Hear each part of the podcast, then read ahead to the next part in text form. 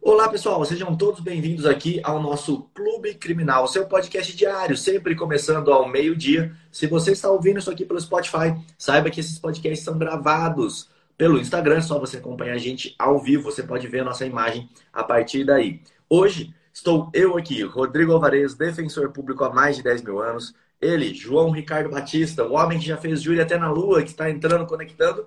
E hoje nossa super convidada de excelência de honra aqui, a professora Ana Cristina, que vai falar sobre o tema acordos penais. Fala, grande João, seja bem-vindo. Olá, muito bom dia a todos os amigos e amigas que nos acompanham diariamente aqui no Clube Criminal. Todos os dias nós temos um encontro marcado, onde Rodrigo Alvarez, Thiago Bunin e eu, João Ricardo Batista, nos encontramos sempre com um convidado mais que especial para a gente discutir, conversar, trocar ideias sobre temas relacionados à advocacia criminal, direito penal como um todo. Hoje eu estou vibrante aqui, porque nós ah, temos a presença de nada mais, nada menos que a nossa professora, a minha professora, que eu estudei para a OAB, Ana Cristina Mendonça, a melhor professora de processo penal do mundo, do universo, do world. Então eu quero aqui agradecer a sua presença, já externar a minha absoluta admiração pela profissional que você é, pela professora. Estou aqui, ó, emocionado com a sua presença. Obrigado, professora Ana Cristina Mendonça, pela presença. Seja muito bem-vinda. Antes de a gente falar qualquer coisa sobre direito, eu quero que você se apresente para quem não te conhece, já passar a te conhecer e já seguir aqui, ó, porque essa mulher é a musa do processo penal. Obrigado pela presença, doutora. Ô, João, que, olha, eu fico muito emocionada. Você sabe que quando a gente é, é chamado para as palestras, para os eventos, para as coisas assim, a gente fica tão feliz porque a gente, principalmente por ver a carinha daqueles que foram nossos alunos, porque quem dá aula online, né? Então, assim, lógico, eu, gente, sou velha guarda. E aí, como eu tenho que me apresentar, muito bem, eu sou Ana Cristina Mendonça, eu sou professora de processo penal, é melhor não dizer há quantos anos, olha que o Rodrigo coloca lá, né, que ele é advogado criminal, sei lá quantos anos, enfim, há mais de 10 milhões de anos, então é melhor a gente não falar sobre datas, né? Mas, de toda forma, gente, é um, uma sensação muito legal, porque eu, eu sou uma professora que nasceu no presencial. Né? Então, eu, eu, eu nasci no presencial. Hoje nós temos aí uma geração enorme de professores que já nasceram no mundo online, né? nos cursos online, etc., nos cursos à distância. Mas eu não, eu nasci numa sala de aula. Então, numa sala de aula cheia de alunos, alunos, cursos com 300 alunos em sala. Então, era uma coisa assim de uma vibração, é, era, era um, um, uma emoção. Cada dia a gente conhecia os alunos, a gente tomava chopp com os alunos depois da aula, né? Essas coisas. E, de repente, eu me transformei numa professora online e, graças a Deus, o CERS realmente me deu essa visibilidade. Foi muito maravilhosa. Todo o período que eu, que eu estive no CERS foi maravilhoso, foi uma opção minha né, depois tra fazer traçar uma carreira solo. Mas, de toda forma, esses 10 anos que eu fiquei no SES, né, de 2009 em diante, eu passei a ter um volume enorme de alunos que eu nunca vi. Então, que eu nunca vi, que eu, eu, eu não sei como é que são as carinhas, como é que eles são. Principalmente, eu não sei. É... Isso, esse é meu Instagram, professora Ana Cristina. E eu não sei é, como eles foram depois, às vezes, muitos viraram grandes amigos e entram em contato, falam comigo sempre, mas lógico que tem aqueles que a gente não sabe é, onde estão, se eles seguiram a área criminal, se não seguiram os Professora, eles. Deixa eu te dar um feedback. Você não tem noção de quantas madrugadas nós passamos juntos, eu e você. Pois é. Olha, Rodrigo, sabe quando eu falo nas aulas do criminal na prática, quando eu falo nos júris do Fruit of Poison Tree, sabe aonde que eu aprendi isso? Das bo da boca, dos lábios de Ana Cristina Mendonça. Eu lembro como se fosse hoje, eu, eu assistindo às aulas sobre nulidade, sobre as provas ilícitas por derivação. Olha, estou aqui Desculpa a rasgação, mas eu tô aqui emocionado, porque essa mulher aqui ela faz parte da minha vida. Se vocês que gostam de João Ricardo Batista no júri, né, saibam que Ana Cristina Mendonça fez parte da minha formação. Isso aqui, eu sou cria, fruto de Ana Cristina Mendonça. Show de bola. Eu tô emocionada realmente. E assim, porque pra gente é uma consagração da nossa vida, né? Do nosso trabalho. Coisa linda. Então, assim, eu estou eu, eu muito feliz. Realmente, muito obrigada. Fiquei muito feliz. Porque Oi, eu que emocionado também. Eu que legal demais. O Nossa, foi meu aluno, se conhecer publicamente assim. Eu, eu, eu sou muito chorona, mas assim, sou muito. Os alunos são a nossa continuidade na vida, sabe? Eu acho assim, para um professor, o aluno ele é tudo. Ele é tudo. Ele é a perpetuação de todo o seu esforço, de toda a sua trajetória. E realmente é... eu estou muito feliz. E é isso. O aluno é a distância, mas nunca foi a distância. Isso é uma coisa da gente importante da gente colocar também. É, eu, quando entrei no mundo online, eu ficava preocupada, né? Ficava assim, achando, será que vai ter a mesma, vão chegar da mesma forma, que o aluno vai perceber as coisas da mesma forma? Será que ele vai ter como se concentrar da mesma forma? Ele vai conseguir assistir a aula e tal? E é, o que eu percebi ao longo desses muitos anos, de 2009 para cá, eu antes já gravava algumas coisas, mas 2009 eu efetivamente assumi a, a minha versão online de, de, de, professora, né? E, e de lá para cá, o que eu percebi é que o aluno, ele chegava e dizia para mim assim, professora, eu tenho você só para mim. Eu, eu posso é, apertar o botão e dizer assim, Ana, repete na hora que eu quiser. E aí, então o aluno falava, olha, repete, Ana, e voltava o botão.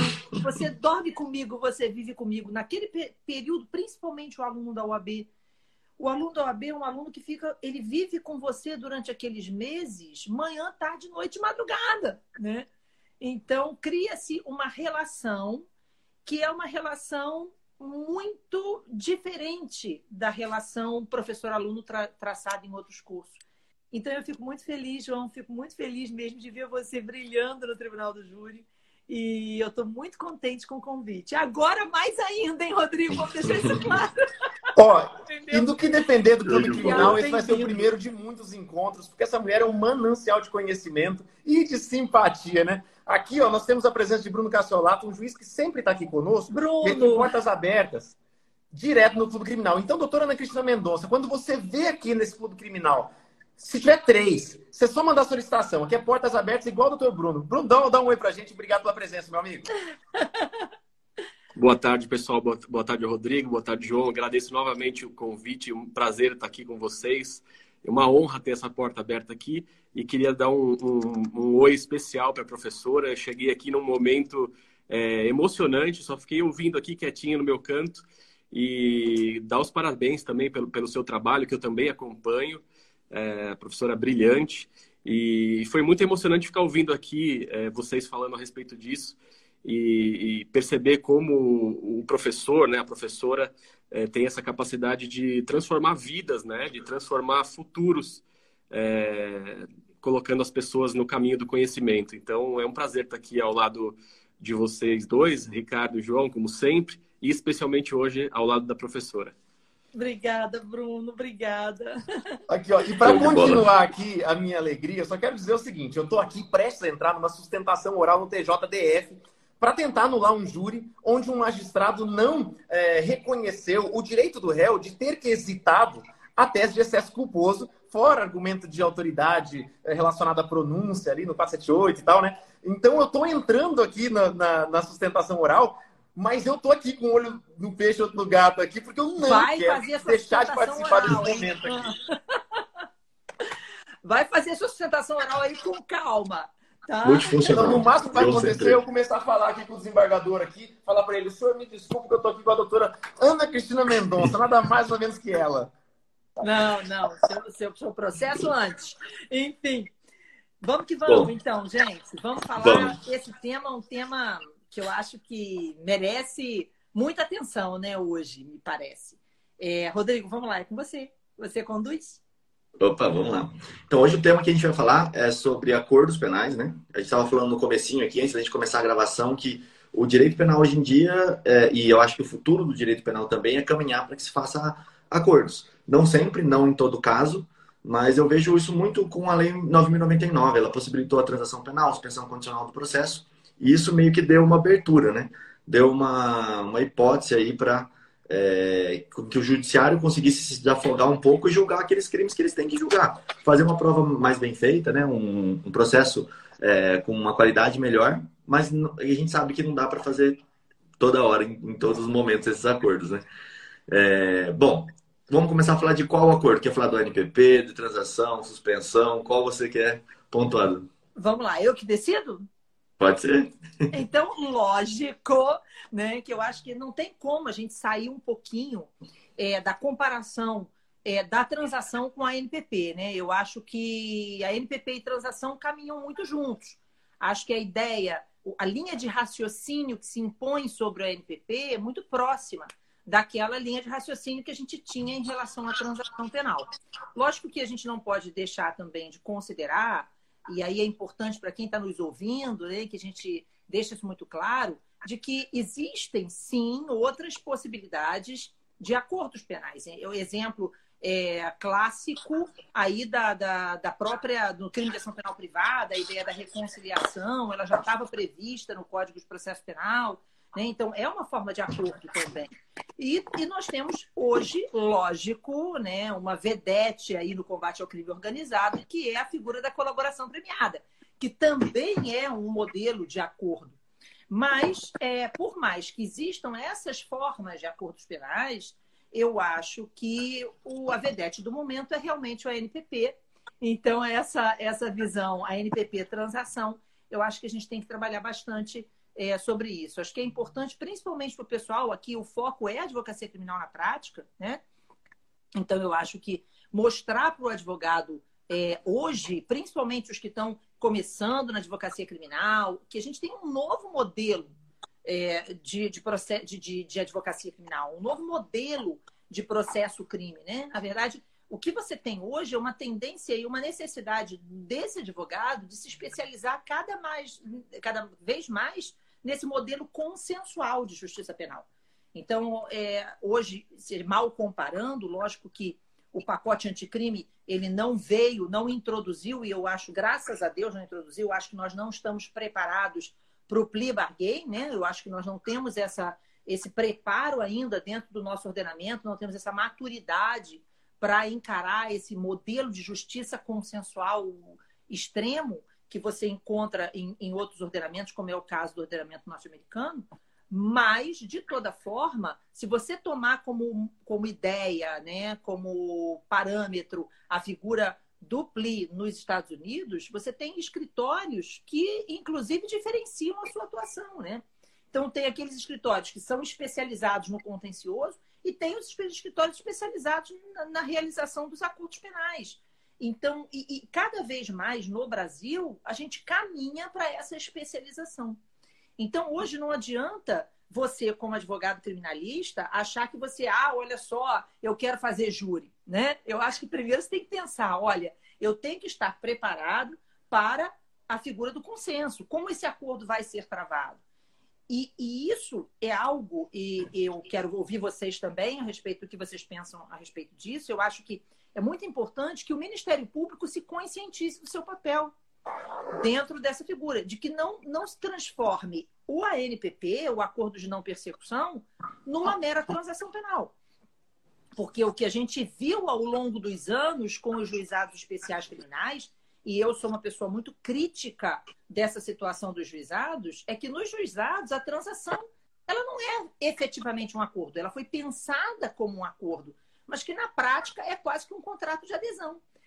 Então, um contrato de adesão. O indivíduo chega lá no dia da audiência preliminar com uma proposta de transação penal já formulada, um Ministério Público que não participa daquela, daquela audiência, é, um conciliador que traz uma proposta que apenas se baseia na, na, na, folha penal do indivíduo, ou seja, não tem antecedente, não tem outra transação nos últimos cinco anos, recebe uma proposta de transação penal para a qual deveria haver uma, uma negociação, uma, uma tratativa né, prévia. E isso a gente não verifica. E isso também me preocupa muito. Não sei da vivência de vocês, mas eu já vi várias situações em que a proposta de transação foi formulada em situações que, inclusive, havia atipicidade ou que era caso escancarado de arquivamento. Situações em que a proposta de transação é feita, aí o indivíduo não aceita e o Ministério Público pede o arquivamento. Como assim? Então, quer dizer, se ele se ele está analisando que é caso de arquivar, é porque ele não analisou antes da proposta de transação. Então, isso me preocupa muito em relação ao acordo de não persecução, sabe? Então, eu queria também ouvir vocês aqui. Nós vamos numa conversa, né? Aqui é, tem o. Aqui em Campo Grande, né? Eu sou defensor público aqui em Campo Grande, no Mato Grosso do Sul, e tem um bairro, Campo Grande, chamado Moreninha. E lá tinha o juizado das Moreninhas, que era o juizado que fazia todos aqueles bairros. Era um, um, um juizado deslocado, era como se fosse um juizado de cidade pequena, vamos dizer assim. E eu achava muito interessante, porque a juíza que era titular desse juizado, ela fazia justamente o que você está falando. Ela barrava muito isso no Ministério Público. Ela sentava com todo mundo na mesa e falava: olha, promotores, eu não quero que chegue esse tanto de acordo de transação aqui, não, porque tem muita coisa que não é crime, que é para arquivar e que está vindo para fazer o, a transação penal. Né? É, e aí ela pedia isso muito, porque ela falava: ó, senão eu vou começar a rejeitar tudo. Eu não vou deixar nem chegar nessa fase do, é, da transação penal. E isso era uma briga constante ali para a gente conseguir entender o que, que iria para frente ou não iria. Então é meio ruim mesmo essa, essa hora. Não sei como é que é lá, Bruno. Não sei como que é na realidade de São Paulo, né? Você consegue é, acontece algo parecido. É, essa preocupação que o professor expressou aqui é a maior preocupação que eu tenho também.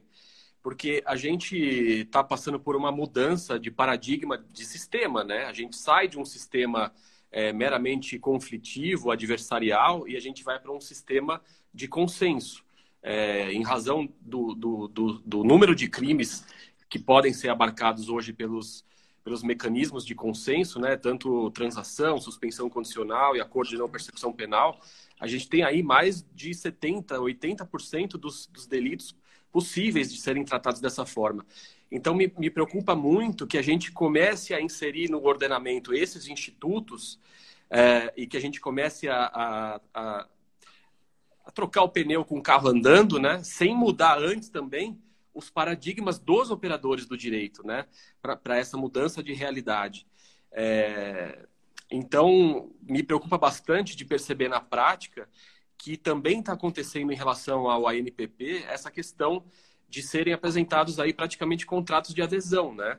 E aí eu não sei até que ponto a gente pode atribuir a culpa a um ou outro personagem, acho que isso, na verdade, é a todos, né? A gente tem todos. que, a gente tem que, como operadores desse sistema novo que está em, em, em, modificação, é, enxergar que essa realidade mudou e, e tanto o Ministério Público é, propor, propor efetivas negociações com as partes, chamar num ambiente separado para fazer essa negociação e também aí entra o, o, papel primordial das faculdades, dos professores, de desde é, da época da, da graduação ensinar aos alunos é, técnicas de negociação, como é, como é que se faz essa negociação, como é que sair dessa postura passiva, né, de ah, o MP vai me oferecer aqui o acordo. Não, você também buscar o acordo e antes disso, você também é, é, participar, é, se possível, né, da investigação do que vai levar a esse acordo, justamente para que não aconteça isso que a professora falou é, de o acordo ser proposto lá em situações em que caberia arquivamento, que caberia um outro tipo de solução. Se você participa desde o início é, do procedimento, você tem condições de saber é, se, se, o acordo deve ou não ser aceito. Né? Algumas, algumas pessoas me perguntam, né? O acordo de não, ser, de, de não persecução penal deve ser, deve ser aceito sempre? Depende, né? Você, só que esse depende é, diz respeito ao que existe na mesa, né? As cartas têm que estar na mesa para você saber negociar em relação a isso. Então, é, acho que nessa fala introdutória, o que fica é essa preocupação de todos nós, juízes, promotores, advogados, defensores, sabermos que houve e está havendo uma modificação é, enorme no sistema e que a gente tem que adaptar não só os institutos que são inseridos nesse sistema, mas a, a nossa própria mentalidade para saber manejar de forma correta esses sistemas. É, e o Bruno comentou, ele fez um comentário ali que eu acho que é fundamental, a importância de que todos nós tenhamos consciência de que a responsabilidade é de todos. Porque não é a responsabilidade do juiz ou do membro do Ministério Público. Onde estava o advogado que permitiu que aquilo acontecesse?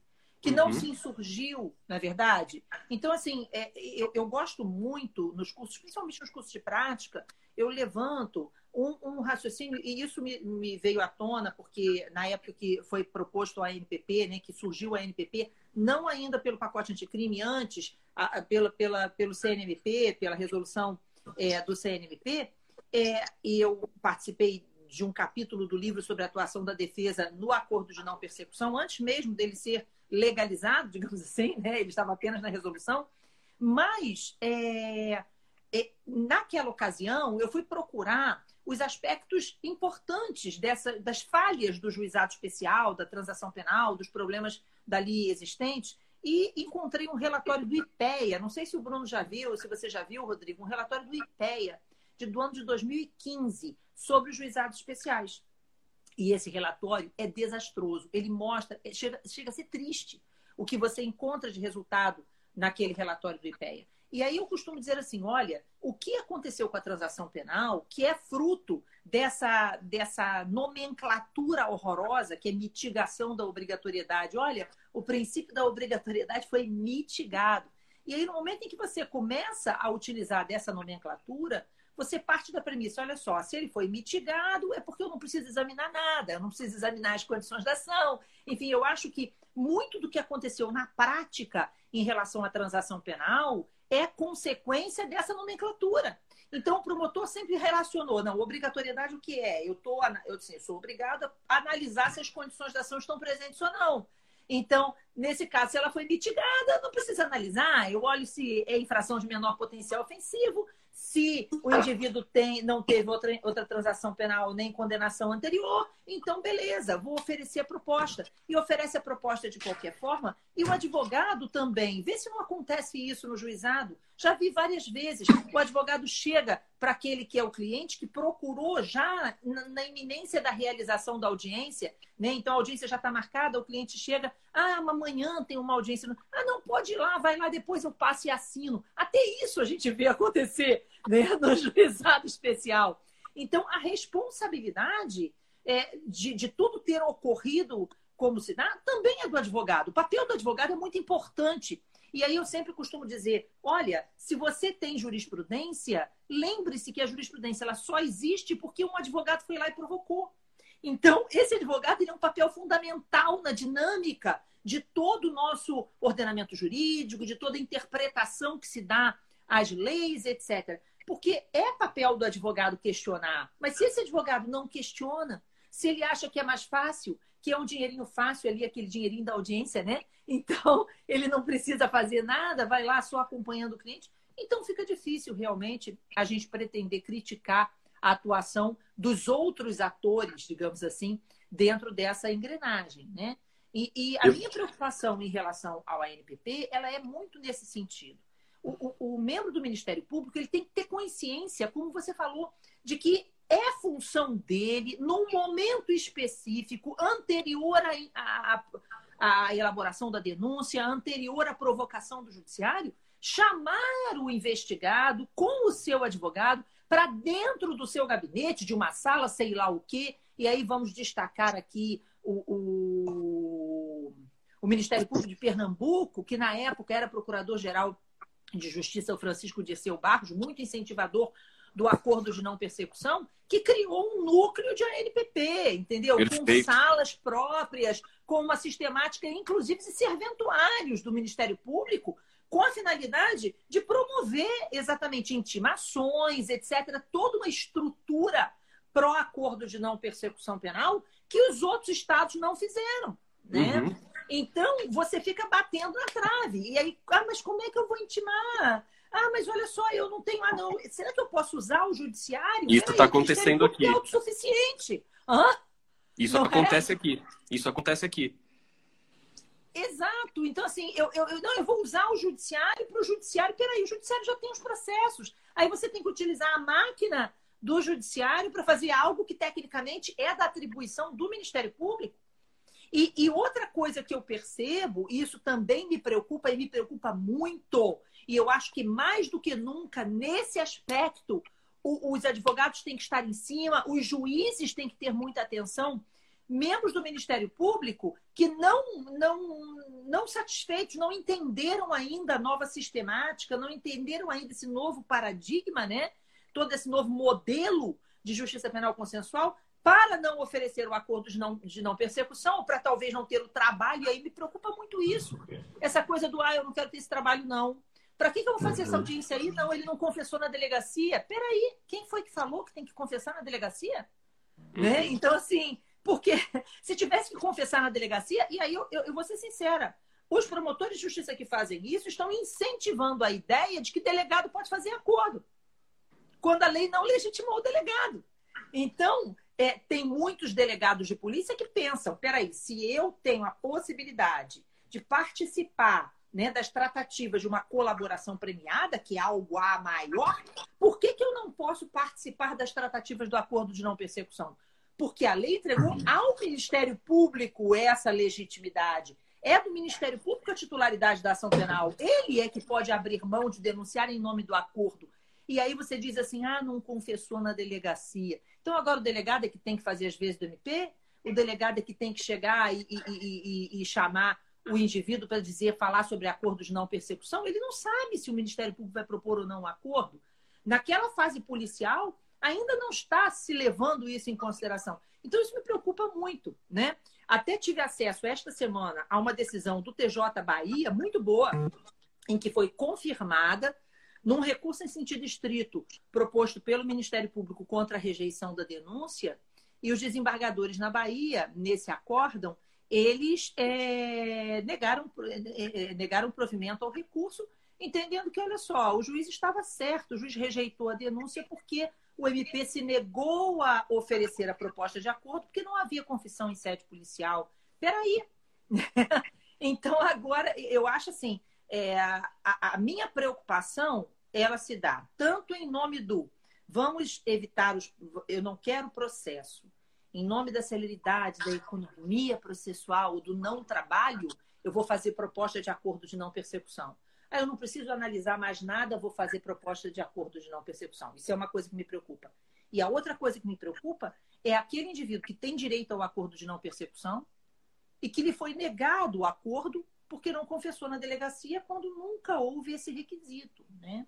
Existe uhum. o requisito da confissão, mas na presença do MP, não é em sede policial. Então, isso também é uma coisa que me preocupa, também quero ouvir vocês. Eu vejo um, ponto é, que você falou muito bem, professora, e até da gente pensar que o, no final das contas o judiciário está caminhando para, olha, o acordo de persecução penal tem que ser antes da denúncia. Quando, na verdade, ele deveria vir depois da denúncia. Deveria ter um lapso ali depois da denúncia para se propor, ou durante a persecução mesmo penal. Porque se eu não sei o que tem de provas contra o meu cliente, se está numa audiência de custódia ainda, por exemplo, que é pior ainda, ou então está no início de um inquérito, tem um boletim de ocorrência, o promotor pode chegar e já me oferecer um acordo de não persecução penal sem eu saber quais são as provas que ele tem, porque senão não faz sentido. É, vou ter que fechar um acordo sem saber quais são as cartas que estão na mesa para ter essa celeridade, senão eu perco o meu momento processual. Fora que talvez o que o delegado colocou como tipificação não é o que o promotor vai colocar na denúncia, que não é o que o juiz vai dar na sentença. Então você tem toda uma problemática de fazer um acordo tão antes, né? Não sei como vocês pensam sobre isso também. Eu concordo também. Você tem que ter um lastro, até porque o acordo, que é outro problema, ele exige a confissão. Que é um problema em relação à presunção de inocência, a garantia de não autoincriminação. Então já existe toda essa discussão acerca da exigência da confissão como sendo algo que tecnicamente viola garantias fundamentais, né? na minha percepção. Mas tudo bem, ainda que você entenda, não, mas é uma justiça penal consensual, é outra problemática. Você está, na verdade, através da confissão, numa situação como essa que você colocou, Rodrigo, em que nem sempre a prova ainda lastre, já tem prova suficiente ou lastre, lastro suficiente para uma acusação formal, né? é, você está, na verdade, através dessa confissão, é, produzindo a prova que talvez não tenha sido alcançada através dessa investigação, né? Então, é outra preocupação, é outra preocupação. E é lógico que sem discussão também em relação à retroatividade do benefício, que, que é outro problema que eu acho que a gente tem que ter também como parâmetro. É, o fato dos tribunais estarem indicando aí, né, a impossibilidade de acordo durante o processo, a fatos pretéritos, a fatos praticados antes da vigência do pacote anticrime, é outra problemática, né? Me parece que o acordo deveria, se a ideia é exatamente criar uma justiça penal negocial, uma justiça penal consensual para exatamente garantir celeridade, garantir economia processual, eu não vejo nenhum óbice ao acordo até a, a sentença, digamos assim. Eu acho perfeitamente cabível, né? Vamos lá, Bruno, você. Eu, é, eu, só, eu, só queria, eu só queria voltar a um ponto aí que eu acho importante para que isso, isso seja bem compreendido pela, pelas pessoas que estão ouvindo aí, que são os advogados, né? É, esse novo sistema, ele na verdade vai cada vez mais retirar o juiz do judiciário. Ficou mudo? E transferindo esse protagonismo às partes. É... Isso. Né? Então, assim, num, num sistema tradicional adversarial que a gente tinha, o que, que acontece? O juiz está ali averiguando a participação das partes para que não aconteçam abusos, para que a lei seja cumprida e para que não haja nulidades. E nesse ponto é sadio que o Ministério Público e a Defesa fiquem ali naquele cabo de guerra, também atuando cada um ao seu modo, cada um tentando fazer o melhor trabalho possível dentro da legalidade, para que também não haja nulidades. Então, o processo acaba que, por, por essa dinâmica, tem uma lisura é, intrínseca, né? No acordo de não persecução penal, é, na justiça negocial, por exemplo, o juiz é retirado, os holofotes são retirados do juiz, o juiz não está participando disso. E aí acontece isso que a professora falou. Pode ser que o Ministério Público, por motivos não jurídicos, queira propor logo um acordo de não persecução penal, talvez para evitar a denúncia lá na frente por outras razões, e o advogado também é, como a professora bem falou, queira aceitar aquilo ali, porque já resolve logo, já recebe logo, é, o cliente já fica satisfeito porque, sem saber das possibilidades, entende que não foi condenado, né? Então, assim, é, é muito importante que, que o, o Rodrigo colocou, né, que esses acordos desafogam o judiciário. Desafogam de forma indireta, mas o objetivo não, não é primordialmente esse é primordialmente colocar na mão das partes a responsabilidade pela solução desses casos é, que, que, que, comportam né, esse tipo de solução. Então, isso tem que ficar muito claro para que a atuação. E, e estabelece, estabelecendo isso como premissa, o que, que a gente conclui? Que o advogado é, tem que passar a atuar de forma incisiva e efetiva muito antes das Ativa. coisas acontecerem, né? Então, assim, desde, da, desde a fase do inquérito até o, momento anterior ali, o oferecimento da denúncia, tem que acontecer essa participação. E é importante que se criem, como a professora falou, acho que no, no Nordeste, no Pernambuco, se eu estiver errado, Pernambuco, Pernambuco para estruturas específicas para isso. Porque o próprio cenário influencia é, na forma da negociação. Né? Aqui aconteceu no início. Os promotores pediram para a gente. Deu uma cortadinha? Ele deu uma travadinha, né? É. Espera ele voltar. Não, mas eu acho, eu acho que é fundamental essa situação. E, e, e essa coisa do, de que você falou, Rodrigo, de que é, o, não há prova suficiente e se utilizar do acordo para alcançar talvez uma prova que não tenha sido alcançada da forma de investigação, ou seja, é fácil, né? Confessa aí, confessa. Então, o indivíduo foi preso em flagrante, confessa, né? Vamos pedir para ele voltar, né? É, isso realmente é algo que me preocupa. E, e, me preocupa também o fato de que se permite, eu acho que no momento em que o juiz de garantias surge, porque as coisas não podem ser vistas de forma dissociada. O acordo de não persecução ele surgiu com a previsão de um juiz de garantias. Então, você tem no mesmo dentro do pacote anticrime a introdução dos dois institutos.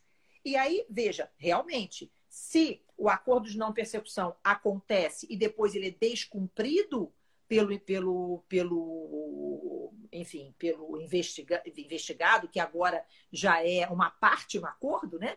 Se ele descumpre esse acordo de não persecução, é evidente que é, a denúncia em sendo recebida, lá na frente, quem vai proferir a sentença não seria o juiz que homologou o acordo, que recebeu a denúncia, etc. Porque a figura do juiz de garantias está presente. Só que o juiz de garantias está suspenso. E a gente não sabe se esse juiz de garantias vai surgir de novo, né? Vamos voltar com a palavra. Bruno, vai, continua aí. Voltei. Acho que, acho que acabou a bateria aqui. É, e aí eu estava dizendo o seguinte, que aqui estava acontecendo dos promotores pedirem para a gente fazer uma audiência usando a estrutura do judiciário, né? preliminarmente a, a, alguma outra audiência, né? E a, e a conversa aqui foi justamente nesse sentido, de que não, que, que isso tem que ser feito numa estrutura própria para que haja efetiva negociação e não para que haja um improviso ali, daqueles cinco minutinhos antes da audiência para que se faça um acordo, né? Por quê? Porque a partir disso, o que, que chega? Chega um contrato de adesão, né? E aí, é, naquela pressão e, e, e, o acusado sendo leigo ali, querendo resolver a coisa também, a gente tem situações de injustiça, né? Então, acho que isso é importante de ficar pontuado. Com relação ao que a professora falou da, da, da confissão, né, do momento da confissão, é, eu só lembro aqui que, na maior parte dos casos, na delegacia, o, o, o averiguado ali, o investigado ou o preso, ele não está nem acompanhado de advogado, né? Então, você exigir que ele faça uma confissão ali, naquele momento em que ele acabou de ser flagrado, é, que é uma situação delicada, é, e ainda desacompanhado de advogado, e não tendo a lei atribuído ao delegado a função de explicar o que é o acordo, até porque não é ele que vai oferecer o acordo, pode ser que o promotor pense de outra forma, essa exigência não faz nenhum sentido, né? Então, é, acho que a jurisprudência vai encaminhar isso num, num, num sentido correto, né? É, eu achei interessante o que o Rodrigo falou com relação ao, ao momento, né? É, o judiciário está entendendo que, por lógica, uma vez iniciada a persecução penal, não faria sentido você oferecer um acordo de não persecução penal. Estaria aí, por, por, por uma questão de lógica, superado o momento, né? Mas, é, mas pelo menos até o momento anterior ao oferecimento da denúncia, com a denúncia ali nos autos, me parece que seja um momento ideal. Aqui está acontecendo isso. Alguns promotores oferecem a denúncia e na cota de oferecimento indicam a possibilidade do acordo de não persecução penal. Alguns já até colocam as condições, mas aí a gente não faz o recebimento da denúncia, a gente é, intima para que ele tenha, tome conhecimento a respeito daquilo e, e, faz um sobrestamento. A gente espera por 30 dias ali até que é, extrajudicialmente, a gente não designa audiência aqui, extrajudicialmente as partes conversem a respeito e, eventualmente, depois peçam a, a designação de audiência só para homologação. Aqui está funcionando dessa forma. Aqui em Campo Grande, a Defensoria Pública, por exemplo, é, os promotores eles designam essas audiências, que ocorrem num prédio da, da promotoria mesmo. É, não sei se tem um nome específico, mas eles mandam para a gente sempre uma relação falando qual vara e qual processo que vai ir para é, para sentar para fazer o um acordo de não persecução penal ali. Mas o que eu vejo também é uma outra prática. É, esses acordos estão sendo redigidos e enviados para o juiz só assinar. Também não tem aquela audiência que a lei fala de, olha, o juiz vai verificar o que no final das contas? Viu, foi voluntário? Realmente foi um acordo? Vocês tiveram um, um, uma negociação aí entre as partes? Porque senão aqui tem uma a Aline aqui, que é lá da nossa comunidade, ela estava falando aqui. É, na minha cidade, o promotor não tem acordo com ele, ele dá as, as, o que ele quer e acabou. É isso. Se você quer, quer. Se não quer, não aceita. Só Ou que aí seja, o contrato de adesão. É. O mesmo da transação. É, Professor, transação. deixa eu dar os meus fala, 20 centavos fala, aqui. É uma, é uma discussão que a gente sempre tem aqui no criminal na prática. Um dos grandes receios que a gente tem é que, na prática, ali no mundo real, quando a gente vai celebrar um acordo de não persecução penal, não são exigidas nenhuma formalidade do advogado para que ele aconteça. Nem treinamento, como outros atos é, em geral. E o nosso grande receio é o direito penal virar uma literal justiça negocial, onde simplesmente outras pessoas que nem são do criminal, nem são advogados criminalistas, passem, como acontece às vezes no juizado, a simplesmente submeter o cliente dele de uma maneira automática a uma transação penal que às vezes nem era para acontecer, às vezes era para se remeter à persecução mesmo, para provar a inocência, para buscar tecnicamente mostrar o limite da culpa do indivíduo e até mesmo a sua inocência, e muitas vezes condena-se inocentes. Eu tenho, estava até procurando aqui, olhando para o lado aqui, me chegou ontem uma proposta do Ministério Público para o acordo de não persecução penal, um cliente que ele vai ser absolvido e tem que ser absolvido. E aí você vê essa Mas... proposta interessante, você vê, poxa, aonde que a gente vai chegar? Daqui a pouco, a gente vai ver um monte de inocente sendo condenado, a justiça penal não acontecendo na prática e a gente tendo uma desvirtuação da persecução penal, que é perseguir indivíduos culpados. Agora, quando o indivíduo não tem culpa, não pode ser condenado. E a gente vai ter muito inocente condenado. E aí, dentro desse condenado, tá, contexto, tá, que entra, entra o que o Bruno falou e entra o que o Rodrigo falou. Da importância da participação do advogado desde a fase pré-processual, desde a fase de investigação. E daí eu vou, vou, vou, vou suscitar mais a importância da investigação defensiva. Então, Perfeito. a investigação defensiva é fundamental dentro dessa engrenagem toda, dentro dessa máquina. Porque, afinal de contas, o advogado tem que entender que, primeiro, ele tem que ser um advogado especializado.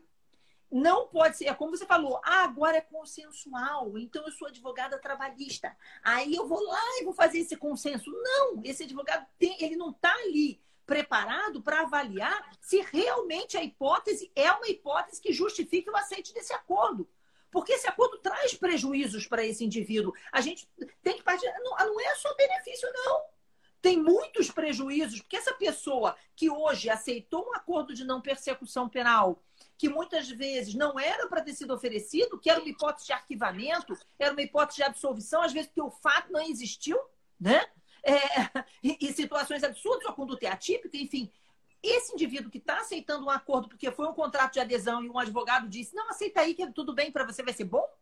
Ele lá na frente pode ter um, um acidente de trânsito, ele ali na frente pode ter, enfim, e precisar efetivamente de um acordo. Então, é, porque ninguém está livre de, de, que isso aconteça. Então, o, o, que a gente tem que ter preocupação é que a participação do advogado, ela não reduziu em, em, em em relevância. Me Muito ao contrário. aumentou. Muito ao contrário. É, é, aumentou a relevância da participação do advogado. Um advogado especializado, um advogado que está treinado em mediação, em acordos, etc. e tal, um advogado que tenha realmente como avaliar os riscos do negócio. É, na verdade, é uma questão de, de análise de risco. Análise de risco. Peraí, nesse caso, eu realmente tenho cartas na manga para enfrentar uma, uma ação penal tradicional e enfrentar, enfim, lá na frente conseguir uma absolvição, ou neste caso o acordo é a melhor alternativa? Então, é, é muito complicado porque a gente passa a noção de simplicidade em algo que não é nada simples. Nada simples. Né? E as consequências, e mais, elas são extremamente gravosas. uma coisa para a qual não tem prova. Exato. Eu fico pensando assim, ó, o advogado muitas vezes ele não presta atenção nas consequências de um acordo prévio. Peraí, a gente está falando de restituição de dano, que às vezes é um valor absurdamente alto. A gente está falando de, de antecipação de pena, que às vezes é até mais gravosa no final que ele vai ter. A gente está falando de confissão, que é algo muito caro ao estado de inocência do indivíduo. Ou seja, é tudo muito complexo para a gente simplesmente antecipar isso tudo sem, uma, sem, sem um contraditório. Eu, eu acho que é, é algo que os advogados não estão atentos a isso e as consequências da confissão que eventualmente podem é, espraiar para outros ramos, né? Esfera civil, é, nossa. Esfera Efeitos civil, dessas penais esfera, da, da, condenação. Esfera civil, esfera trabalhista eu já vi e esfera é. administrativa aí para agentes públicos, eventualmente, né? Isso, além do é. que. Bruno... Fala, Rodrigo. Não, é que uh, quando a professora falou um negócio ali, me surgiu uma, uma ideia que foi esse negócio da investigação defensiva. Imagina num caso em que eu, advogado, estou fazendo uma investigação defensiva, estou correndo atrás das minhas provas, o Ministério Público fica sabendo disso ou percebe que isso está acontecendo e ele corre, entre aspas, tá, o inquérito para oferecer a denúncia dele mais rápido, porque uma vez oferecida e aceita, acabou a minha chance de fazer o um acordo antes. Quando então me surgiu a ideia de um pedido que seria totalmente inusitado. Imagina você pedir para o judiciário, em cima do que o Bruno falou, o sobrestamento daquela decisão, a suspensão daquela decisão de recebimento da denúncia, para que eu pudesse terminar a minha investigação defensiva por 30 dias, por exemplo, e para aí sim decidir se eu vou aceitar ou não o um acordo de não persecução penal. Para ver o que eu consigo de prova naquele caso, por exemplo, né? Não sei se seria um pedido possível ou não, e me veio essa, essa, essa ideia, né? Imagina um caso desse, por exemplo. Possível o pedido sempre é. É. Alcançar o resultado é que vai ser a diferença. Mas a Aline, a Aline que está nos ouvindo aqui, ela fez um comentário que eu gostaria de fazer uma observação em relação a esse comentário, que serve também, se encaixa muito bem também nessa, nessa sua colocação, Rodrigo. A Aline colocou assim, mas não adianta o advogado ter técnicas de negociação se o MP não dá abertura para a negociação. Aline, é nossa função cavar essa abertura.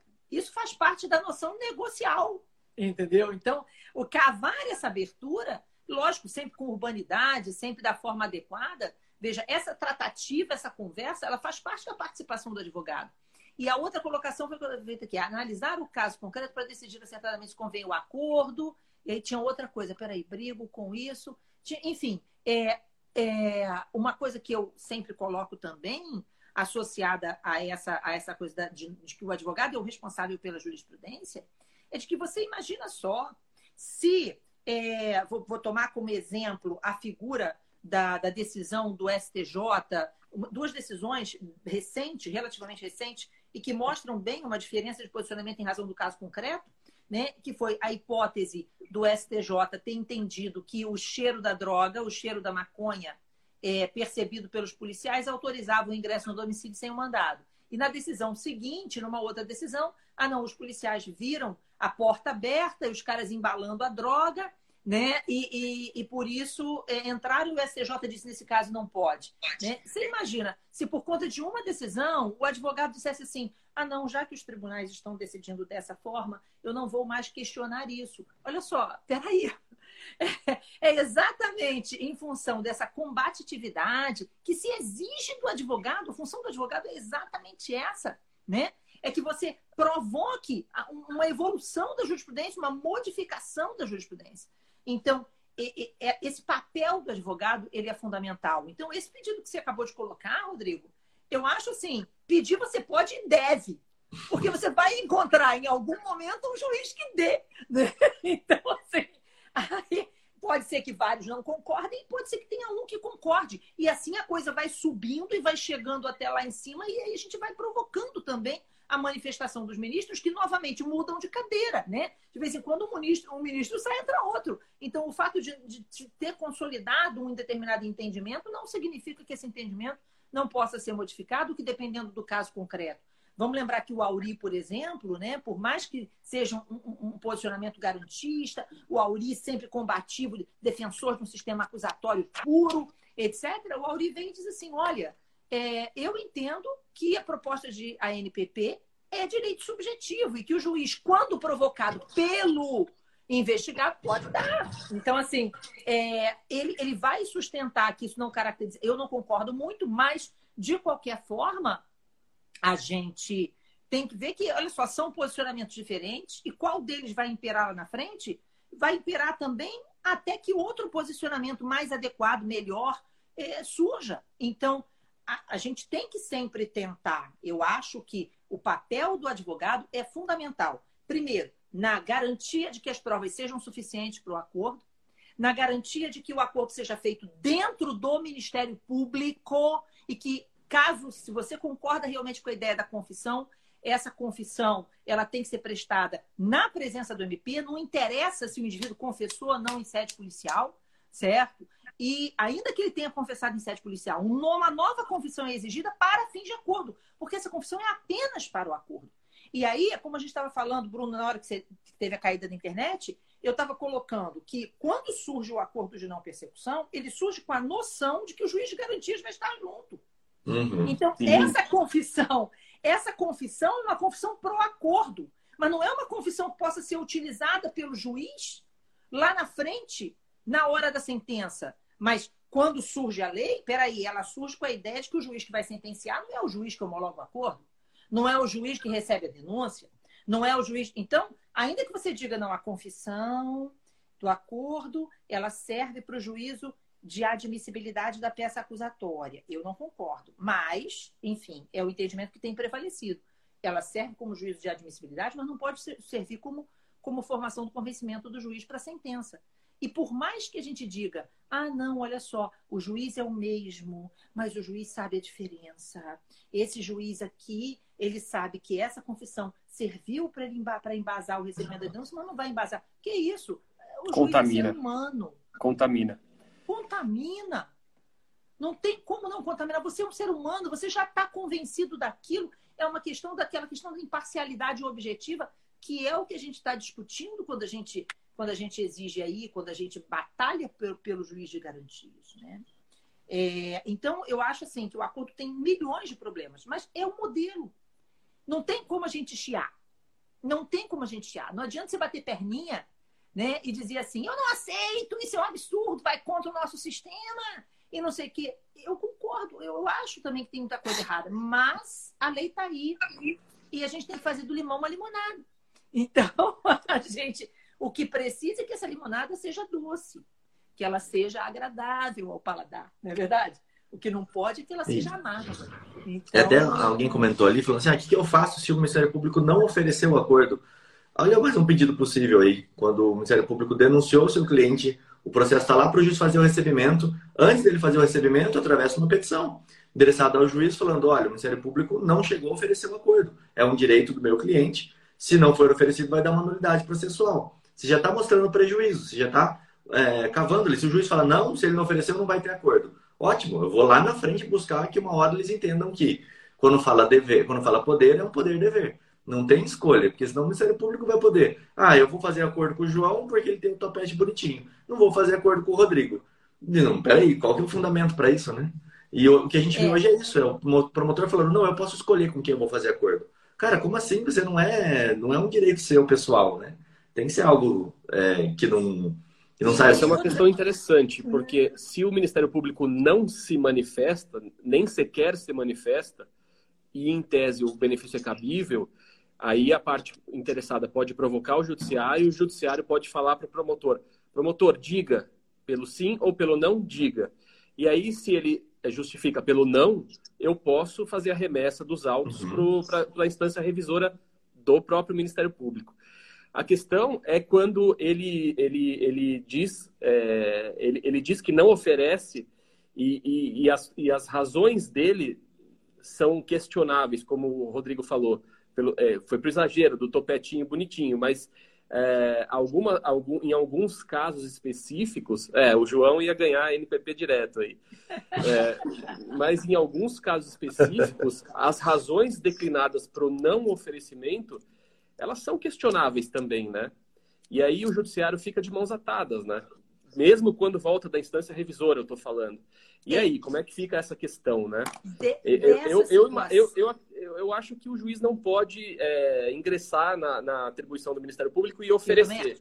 Ah, então, mas, posição minha, é, se em tese seria cabível, assim, de forma evidente, a, a negativa for teratológica do Ministério Público, acho que cabe ao juiz rejeitar a denúncia. Rejeitar a denúncia. É, na verdade, o que eu ia colocar era exatamente isso. Novamente, a gente volta lá no início da nossa live, a gente falou assim: olha, a transação penal é o, é, é o nosso parâmetro. A transação é o parâmetro. Porque, veja, quando do surgimento da transação, a figura da natureza jurídica da proposta de transação penal, ela trouxe várias possíveis correntes doutrinárias a respeito é, do não proposta e atuação do magistrado. Então, o que o juiz faz quando não é feita a proposta de transação? Então, várias são as posições doutrinárias, né? E dentre elas, uma é a do Grandinet, do Luiz Gustavo Grandinet Castanho de Carvalho, e o Grandinet, ele sustenta que a proposta de transação, quando o indivíduo preenche os requisitos, é uma condição específica de procedibilidade, sem a qual o juiz não vai receber a denúncia. Então, ele vai, veja, se realmente, peraí, o MP não ofereceu, e aí só para fins, bem, para deixar bem claro aqui para quem está nos assistindo, vamos lembrar que o parágrafo 14 do artigo 28A do Código de Processo Penal, que é o acordo de não persecução, diz que no caso de não oferecimento da proposta de acordo, o investigado pode recorrer à instância superior do MP. Só que esse parágrafo 14, ele nos remete ao parágrafo do artigo 28 do Código, que está suspenso pelo Supremo, né? Então, a nova redação do artigo 28, ela está suspensa. E esse recurso é um recurso previsto nessa nova redação, né?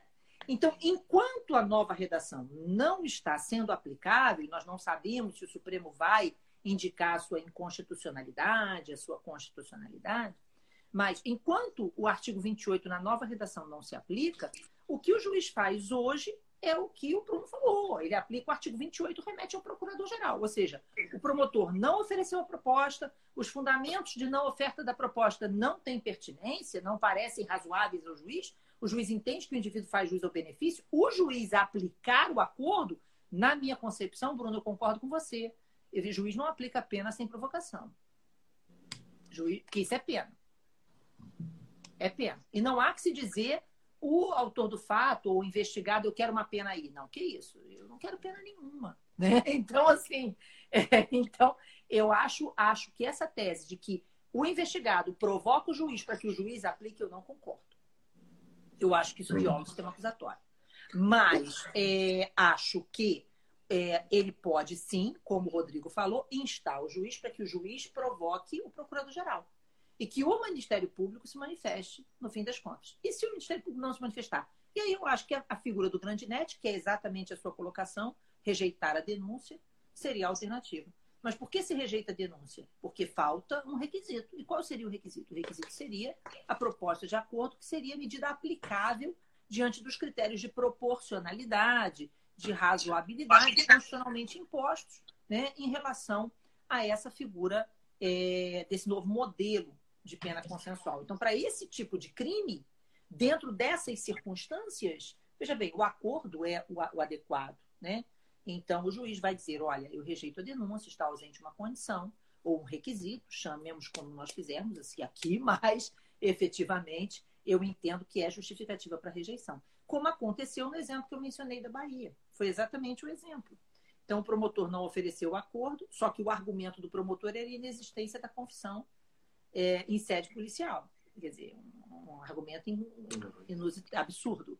E aí o juiz rejeitou a denúncia, o Ministério Público recorreu e o tribunal disse a denúncia está rejeitada e vai ficar rejeitada. Porque, afinal de contas, era caso de acordo, que, que se ele quer, quer realmente buscar aí a persecução, busque a persecução adequada. Chame o indivíduo, faça a tratativa do acordo, e aí sim, se ele não aceitar o acordo, você oferece a denúncia. Mas se ele aceitar, está resolvido. Né? Então, eu acho que, que é basicamente essa situação. Mas me preocupa muito, me preocupa muito o acordo, porque eu acho que até que nós todos, nós todos, eu digo, judiciário, ministério, estejam realmente preparados para que o acordo funcione de forma adequada, eu acho que demora. Fui eu que caí, pelo visto, né? Acho que fui eu. Não, na verdade tá todo mundo travado aqui para mim. Tá? Não. Então... não sei se vai voltar, se só eu tô aparecendo, mas eu tô ouvindo vocês, pelo menos. Deve estar tá para cair também essa live. Ah, agora voltou. É, não, a gente já bateu nossa uma hora aqui, mas minha live não cai. Dá para ficar quatro horas se quiser aqui. Ah, tá. Ô, Rodrigo, uma questão Oi. prática que eu queria deixar para os advogados aqui. E parece óbvio, mas tem uma diferença na vida real tão, tão incisiva que eu falo sempre quando eu converso com os advogados sobre isso. Muitas vezes a gente recebe a proposta de acordo de não persecução penal, como muito bem dito, como um contrato pré-estabelecido, um contrato de adesão. É, ontem mesmo recebi por AR né, um, um, papel com os documentos ali dentro. Às vezes vem por e-mail, às vezes vem por um contato e que eles mandam para você a documentação.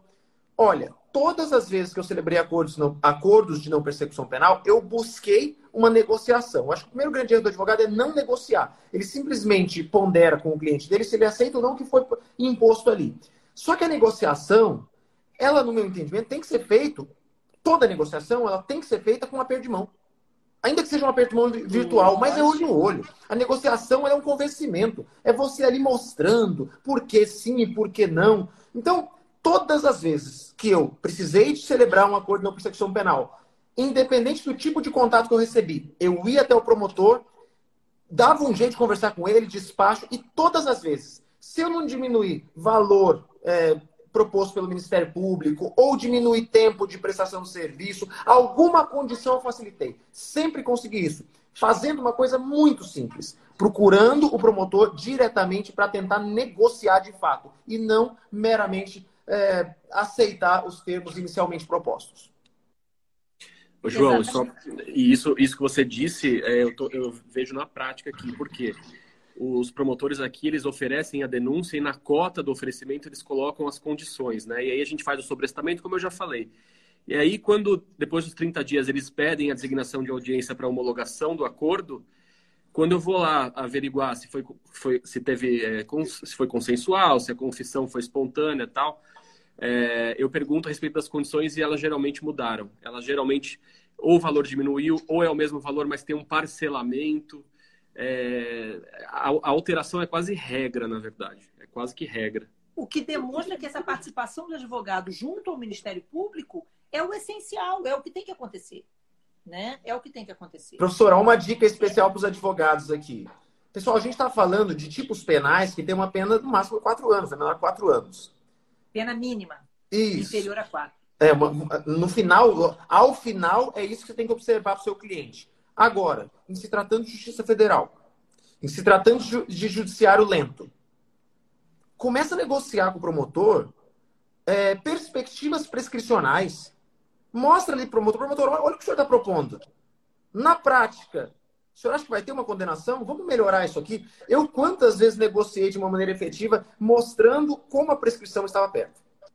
E essa pergunta, essa colocação que você fez agora, vai de encontro a uma pergunta que está sendo feita aqui, já colocaram várias vezes a pergunta, sobre a discussão da prescrição virtual. Né?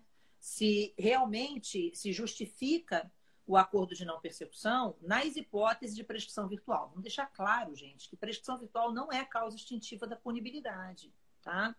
Marta, é pena mínima inferior a 4, tá? Para cabimento do ANPP no artigo 28A do CPP. É, então, a prescrição virtual, primeiro, não é uma causa extintiva da punibilidade.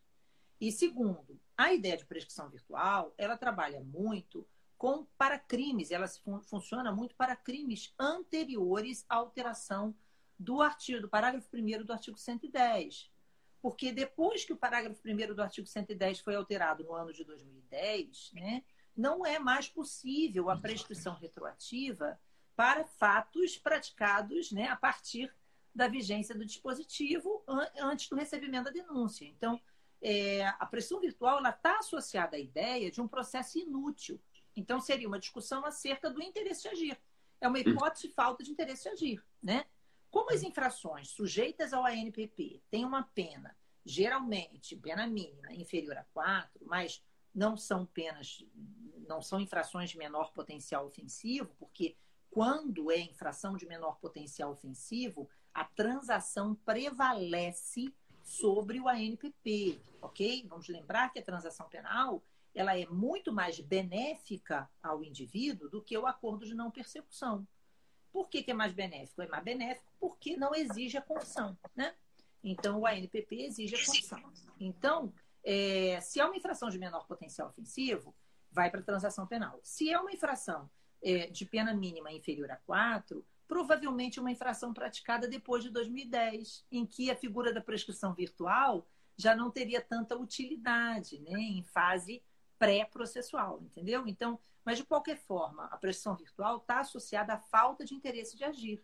E aí é o que o João está falando. Muitas vezes, você demonstrar ao Ministério Público que aquela hipótese vai acabar prescrevendo, etc. e tal, pode justificar aí ao MP, olha, realmente, nesse caso, vale a pena o acordo de não persecução ou não vale a pena, enfim. Mas é uma discussão em torno do interesse de agir especificamente, a figura da utilidade do processo e da utilidade do ANPP no caso concreto. Né?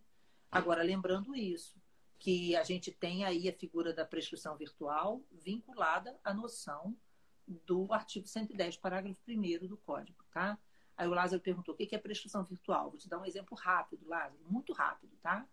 E a hipótese é assim: um crime de homicídio foi praticado 18 anos atrás. Está prescrito? Não.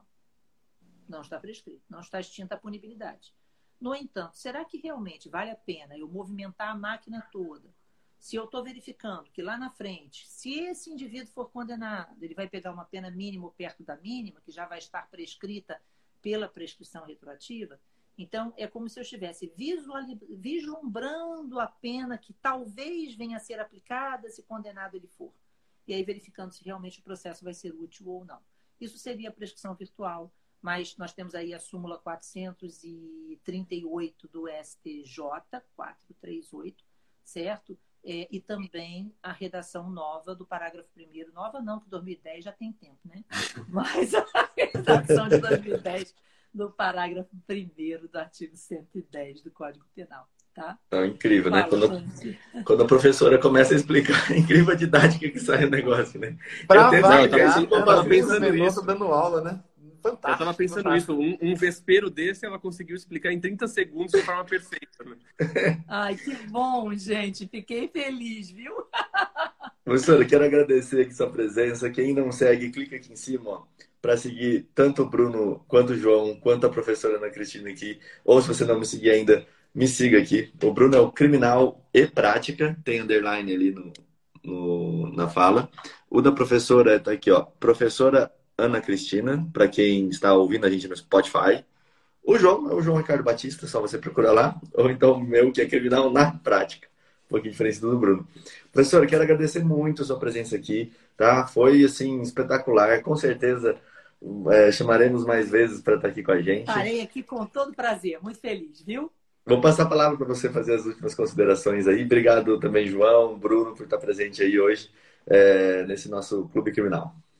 Bom, primeiro quero agradecer a participação de todos que estão aí com a gente, mandando as perguntas e tudo mais. Dizer que eu fiquei muito feliz. Feliz por você, Rodrigo, estar comigo aqui. Feliz pelo João estar comigo aqui mais que nunca. O Bruno também. Fico feliz de ter conhecido vocês. Agora, esperamos que em breve num shopping né?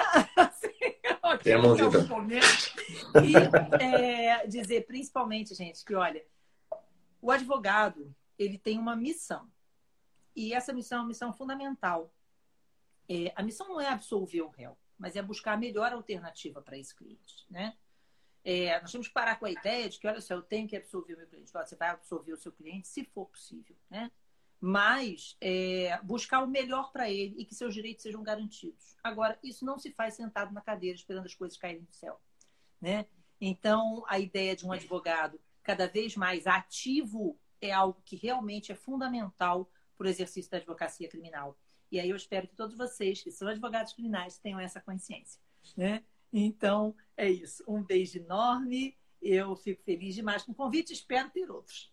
Que coisa mais linda. Não vai ser nem a primeira, nem a última vez que você vai estar aqui, né? É a primeira, mas não vai ser a última. Tenho muita alegria de recebê-la, professora Ana Cristina Mendonça. Já vou falar para a equipe entrar em contato para a gente já marcar a segunda data. Portas tá abertas aqui do Clube Criminal. Fico muito feliz por tê-la aqui. Pessoal, olha, quem gosta de mim, siga a professora Ana Cristina Mendonça, acompanhem, tá? Eu tenho certeza que vocês vão ficar apaixonados por ela, assim como eu sou, tá? Obrigado, professora, pela presença. Beijo enorme, gente. Beijo. Tchau, tchau. Valeu, pessoal. Obrigado, obrigado, João. Valeu. Valeu, tchau, tchau.